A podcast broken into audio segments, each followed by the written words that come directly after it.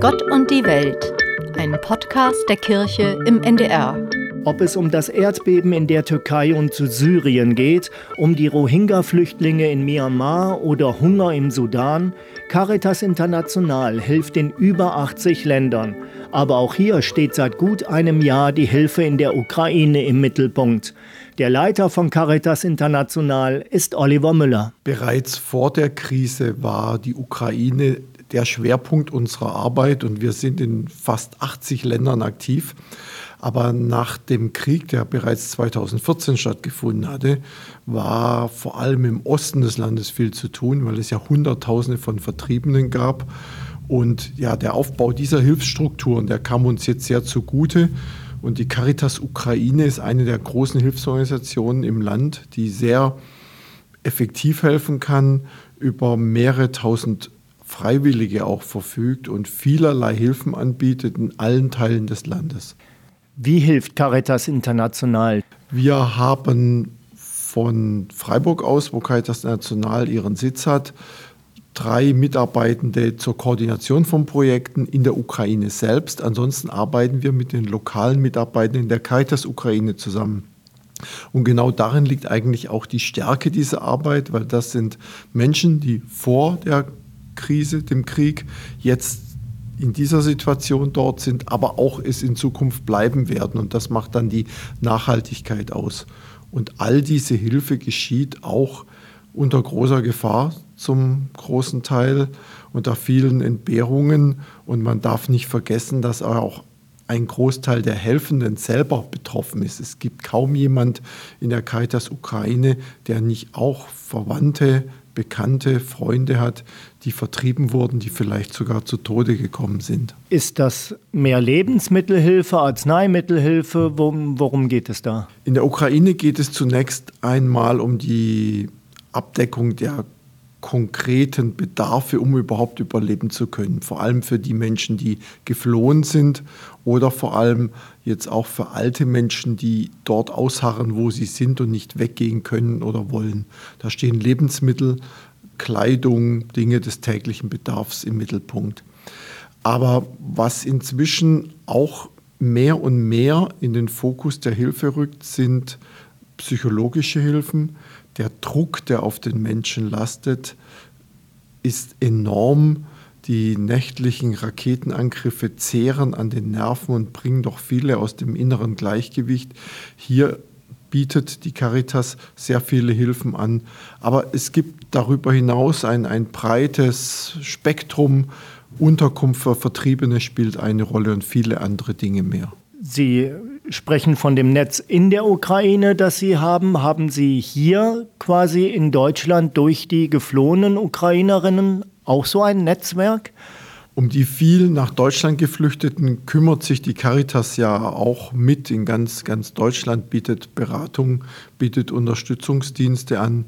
Wir haben bei uns in Freiburg in der Zentrale bei Caritas National in der Tat eine Mitarbeiterin, eine frühere Mitarbeiterin der Caritas Ukraine, die ebenfalls mit ihren Kindern fliehen muss und jetzt für uns tätig ist in der Öffentlichkeitsarbeit und hilft, unsere Spenderinnen und Spender zu informieren. Wie nehmen Sie das wahr?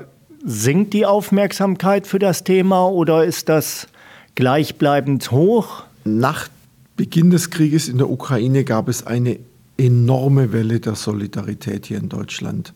Ähm, die alles getoppt hat, was wir bislang auch im Hinblick auf das Sammeln von Spenden erlebt hatten. Alleine wir bei Caritas National durften mit Spenden in Höhe von rund 70 Millionen Euro rechnen.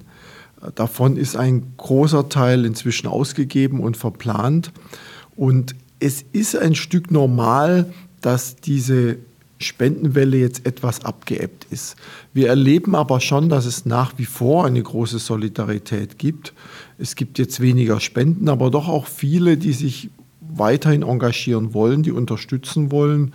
Und ich denke, es liegt jetzt auch an den Hilfsorganisationen, dieses Thema präsent zu halten, damit es nicht in den Hintergrund fällt. In politischer Hinsicht, in den Medien ist es natürlich weiter im Vordergrund, aber es bedarf auch der Hilfe vor Ort. Trotzdem ist so ein bisschen das Gefühl, es bewegt sich wenig in dem Konflikt. Faktisch leiden die Menschen ja aber einfach immer weiter. Ne?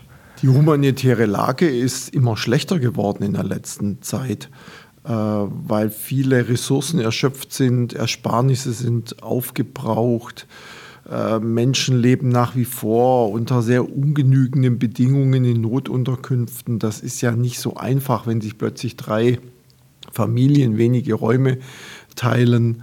Die Trennung der ins Ausland geflüchteten Frauen und ihrer Kinder von ihren Ehemännern ist, ist hart äh, zu verkraften. Also da kommen viele Aspekte zusammen, die zeigen, dass das Leben für die Menschen in der Ukraine nicht einfach ist. Und deswegen auch zeigen sich jetzt mehr und mehr die psychologischen Folgen? Die Psyche spielt eine große Rolle und es gibt ja auch die, die leisen Fälle. Ich denke da vor allem an die Kinder, mit denen wir in vielen Caritas-Sozialzentren im ganzen Land zusammenarbeiten. Dort kommen Kinder hin, die nicht mehr sprechen, äh, die Schreckliches erlebt haben. Was genau, weiß man nicht. Und wir bieten ihnen in, der, in den Caritas-Zentren Orte der Sicherheit, der Ruhe, wo sie spielen können, wo sie wieder ganz Kinder sein können, um damit zumindest einen Beitrag zu leisten, dass sie ein Stück der Normalität ihres Lebens zurückgewinnen. Rät die Caritas, raten die Caritas-Mitarbeiter dort, geht aus dem Land raus? Es ändert sich hier wenig oder? Die Caritas gibt keine Ratschläge, ob man das Land verlassen soll oder nicht. Ähm, die Caritas steht dafür, im Land selber das Maximum zu tun, damit Menschen dort bleiben können, wo sie sind. Das ist unser Ansatz. Aber ich kann gut nachvollziehen, dass viele äh, vor Ort und angesichts des Krieges vorübergehend keine Perspektive mehr dort sehen und keine Sicherheit vor allem. Herr Müller, bei Caritas International in Freiburg gibt es viele Länderreferenten. Ich könnte mir vorstellen, dass es so einige gibt, die sagen, in meinem Land, in dem Land, für das ich zuständig bin, ist die Not auch groß und die Ukraine saugt die alle Aufmerksamkeit ab sozusagen? Ja, das ist ein Aspekt, dass so eine Großkatastrophe wie in der Ukraine natürlich die Aufmerksamkeit auf sich zieht, auch oftmals einen großen Teil der Spenden. Aber das sind wir in unserer Arbeit gewöhnt und versuchen das auszugleichen durch die Unterstützung vieler Menschen, die uns eben zweckungebundene Spenden anvertrauen, worum wir auch immer wieder äh, werben. Und wir hatten jetzt im vergangenen Jahr doch auch den positiven Aspekt, dass unsere Spenderinnen und Spender, ich glaube, auch bewusst äh, sozusagen für den großen Topf gespendet haben, was enorm hilfreich ist, weil wir daraus in verschiedenen vergessenen Katastrophen, sei es in Ländern wie Kongo, Afghanistan oder auch Syrien, helfen konnten. Und der Gesamttrend in den letzten zwölf Monaten war nicht, dass es weniger Spenden für andere Zwecke gab, sondern eher mehr. Und das muss man wirklich sehr positiv nochmal hervorheben. Das stimmt. Wie viel Spenden nimmt Caritas international so pro Jahr ein? Oder schwankt das zu sehr, um das zu sagen? Da wir ein Hilfswerk der Not- und Katastrophenhilfe sind, sind unsere Spendenzahlen oft extrem unterschiedlich, weil sie davon abhängen, ob manchmal für eine medial beachtete Katastrophe, wie jetzt zum Beispiel in der Ukraine, sehr viel gespendet wird oder eben auch nicht.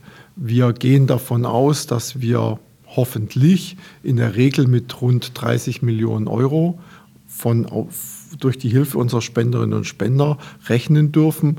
Und äh, das konnten wir zuletzt auch jeweils etwas übertreffen und dafür sind wir sehr dankbar. Ja, und dann gibt es noch öffentliche Unterstützung. Der Staat hilft Caritas International helfen sozusagen. Exakt, wir sind einer der Partner des Auswärtigen Amtes, das ja für die humanitäre Hilfe zuständig ist. Und gerade diese staatlichen Hilfen sind eine große und wichtige Ergänzung, weil sie uns doch in die Lage versetzen, große Projekte der Nothilfe durchzuführen und das sehr oft auch in Ländern, die wenig im Mittelpunkt stehen. Gerade dieser Tage wird ein großes Projekt in Somalia, in, im Südsudan beginnen. Das sind Länder, für die wir praktisch keine spezifischen Spenden erhalten und mit Hilfe der Bundesregierung können wir dort Tausende von Menschenleben retten. Was wird das für ein Projekt sein? Da geht es wirklich um die Nothilfe in einem der ärmsten Länder der Welt, einem sogenannten Failed State, also einem zerfallenen Staat, in dem es keine Strukturen mehr gibt und die Menschen in Somalia eben darunter leiden, äh, auch wenig für diese für diese Struktur können. Und äh, das ist Überlebenshilfe in einer Situation, in der zu Krieg und Konflikt jetzt auch noch die durch den Klimawandel erzeugte Dürre hinzukommt. Sie wissen so viel über Not auf der Welt und dann kommt noch ein Erdbeben in der Türkei, dann kommt so ein Krieg. Ist das jedes Mal, dass Sie sagen, so jetzt ran oder ist das auch einfach mal ermüdend? Also es ist die Aufgabe von Caritas National immer wieder direkt in die Katastrophen reinzugehen. Und ich glaube, das motiviert mich und meine Kollegen und Kolleginnen sehr, dass wir nicht nur die Not der Menschen sehen, sondern erfahren dürfen, dass wir etwas verändern können durch die Unterstützung unserer Spenderinnen und Spender. Und diese Möglichkeit, das Leben zum Positiven zu beeinflussen, das gibt den Helferinnen und Helfern doch viel Kraft. Und auch das motiviert mich, trotz allem Elend, das ich auch auf meinen Dienstreisen sehe, trotz Rückschritte, die wir jetzt gerade durch die Covid-Krise erlebt haben, auch durch den Klimawandel, ein Stück optimistisch zu sein, dass man sagen kann, wir schaffen doch auch viel. Und dafür gibt es viele Anhaltspunkte. Es wird Gott sei Dank auch nicht alles schlechter, sondern es lassen sich auch sehr viele positive Beispiele finden. Sagen Sie bewusst Gott sei Dank? Ja, natürlich. Also als Helfer müssen wir uns auch immer wieder unserer Beschränktheit bewusst sein. Wir alleine können die Welt nicht retten. Wir machen, was wir können. Wir arbeiten am Limit oftmals. Die lokalen Caritas-Organisationen tun das ihrige. Aber es, es bleibt letztlich auch ein Stück manchmal Ohnmacht zurück, mit der wir klarkommen müssen und die wir akzeptieren müssen. Schwimmen Sie so ein bisschen zwischen Ernüchterung, Wut mit Blick auf die Menschen, weil viel Leid ist ja wirklich menschengemacht und Hoffnung, wenn Sie sehen, wer alles anpackt? Ja, es ist in der Tat äh, schon manchmal ein zwiegespaltenes Gefühl, auf die Projekte und auf unsere Arbeit zu schauen. Ich bin wütend und traurig, wenn ich sehe, wie der Klimawandel in Ländern, die für diesen Wandel überhaupt nichts können, enorme Veränderungen bedeutet, wo Bauern nicht mehr von dem leben können, was sie immer angebaut haben, weil sich zum Beispiel das Niederschlagsverhalten geändert hat. Das ist bitter für die Menschen. Sie werden aus ihrer Heimat vertrieben und wir können durch unsere Projekte ein wenig tun, um ihnen bei der Anpassung an den Klimawandel zu helfen. Aber das ist wirklich eine schwierige Situation. Auf der anderen Seite sehe ich auch, was sich entwickelt. Ja, ich war im vergangenen Jahr in Brasilien zum Beispiel, wo sich mit unserer Hilfe viele Basisgemeinschaften gebildet haben, die sich für ihre Rechte einsetzen, die sich wirkungsvoll gegen Großprojekte eingesetzt haben, wo indigene Gemeinschaften vertrieben werden sollten. Also es ist Licht und Schatten und es ist unsere Aufgabe, die Menschen zu stärken, ihnen Kraft zu geben, das umzusetzen, was sie sich vorgenommen haben für ein besseres Leben für alle. Wenn ich an die Hörerinnen und Hörer denke, wie können die am besten helfen, helfen? Wenn man über die Hilfe spricht, dann darf man, muss man natürlich auch über die Spenden sprechen. Das ist eine sehr effektive Form der Hilfe und wenn man eine Organisation hat, der man vertraut und von der man annehmen darf, dass sie eine gute Arbeit macht, dann kann man auf diese Weise Aktivitäten vor Ort unterstützen, die man als Privatmensch so erstmal niemals unterstützen könnte. Und wenn ich selber wenig Geld habe? Es ist nicht jedem gegeben zu, zu, zu spenden, aber auch andere auf die Situation anzusprechen, vergessene Krisen nicht in die Vergessenheit fallen zu lassen, das auch im, im eigenen Leben präsent zu halten. Auch für Christen würde ich sagen, das ins Gebet mit reinzunehmen, diese vergessenen Katastrophen, das ist ein wichtiger Aspekt. Und ich habe das Privileg bei meinen Reisen auch immer wieder den Dank der Menschen zu erleben, die sagen, es ist unglaublich, dass ihr zu uns kommt aus dem fernen Deutschland, dass ihr uns helft. Ja, ihr habt oftmals eine andere Religion und trotzdem kommt ihr zu uns, weil euch geht es um die Hilfe zum Überleben. Und das wird sehr positiv wahrgenommen, das wird sehr geschätzt, dieses Drandenken, dieses Nicht-Vergessen. Und das ist ein positiver Aspekt dieser internationalen Zusammenarbeit, den man nicht gering schätzen darf.